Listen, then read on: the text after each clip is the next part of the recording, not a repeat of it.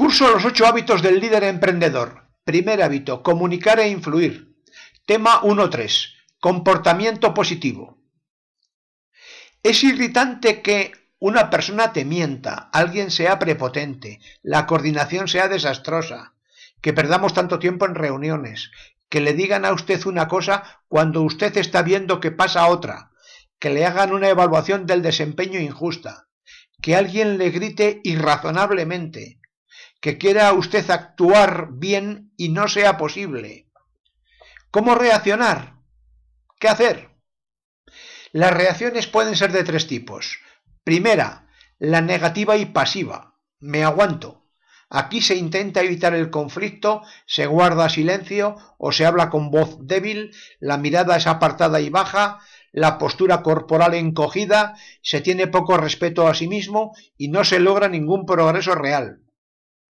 Segunda, reacción negativa y agresiva. En el otro extremo, intenta ganar a toda costa. La voz es fuerte y como a borbotones. La mirada fría y penetrante. La postura desafiante. Quiere llevar las riendas cueste lo que cueste y logra deteriorar las relaciones humanas. Y el tercer tipo, la reacción correcta, positiva y comunicativa. Aquí se intenta crear y mantener comunicación, la voz es firme y cálida, la mirada directa, la postura relajada, se respeta a sí mismo y al otro, se centra en objetivos reales y se logran resultados. Las muletillas más habituales son en la comunicación emocional negativa y pasiva. Estoy equivocado, no me va a escuchar, no me atrevo a decir eso, me aguanto, no valgo nada. En la comunicación emocional negativa y agresiva, se va a enterar, qué tontería, porque lo digo yo, ataco y venzo, yo lo sé todo. Mientras que en la comunicación emocional positiva, esto es lo que yo pienso, así es como lo siento, se debe hacer así, pregunto y escucho, tengo confianza en mí. La comunicación emocional positiva siempre busca tomar una decisión y solucionar el problema. ¿Cómo? Pues cuando el otro se sienta mal, Demuestre usted visiblemente que le escucha, reconozca los sentimientos del otro, y pregunte y busque información. Y cuando usted sea el que se sienta mal, dé usted su opinión de forma directa y con consideración, y exponga tranquilamente cuáles son sus sentimientos. Permítame que le ponga algunos ejemplos. Ejemplo 1. Su jefe tiene la costumbre de encargarle trabajos urgentes con muy poca antelación a la fecha de entrega. En este instante le acaba de encargar otro.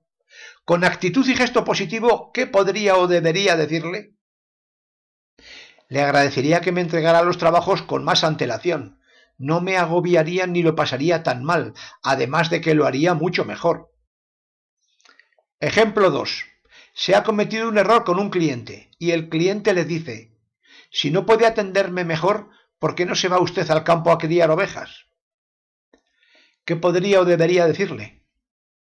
Entiendo que usted esté enfadado. Ha sido un error nuestro bastante grave. Le prometo darle absoluta prioridad y me pondré en contacto con usted en cuanto esté solucionado. Ejemplo 3.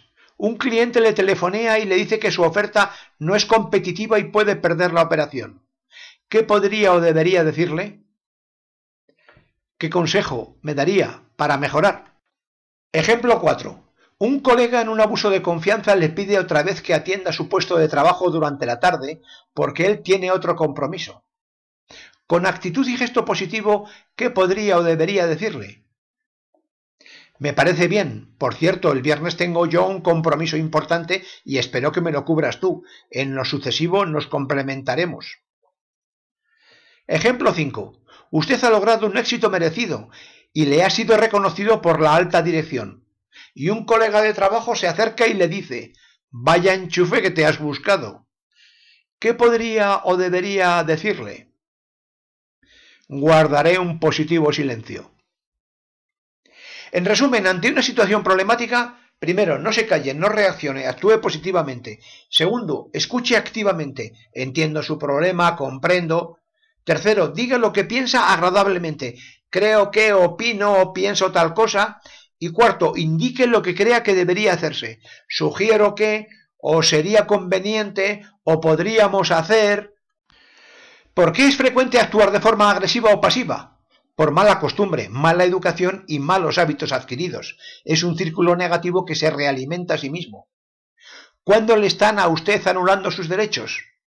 Cuando lo que dice usted no cuenta. ¿La meta es conseguir lo que le interesa a usted?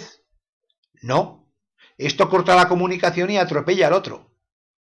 ¿Cuál es entonces la meta del comportamiento positivo? Mantener abierta la comunicación y el respeto, tanto al otro como a uno mismo. Así que revise sus muletillas y costumbres. Y muchas gracias por su atención.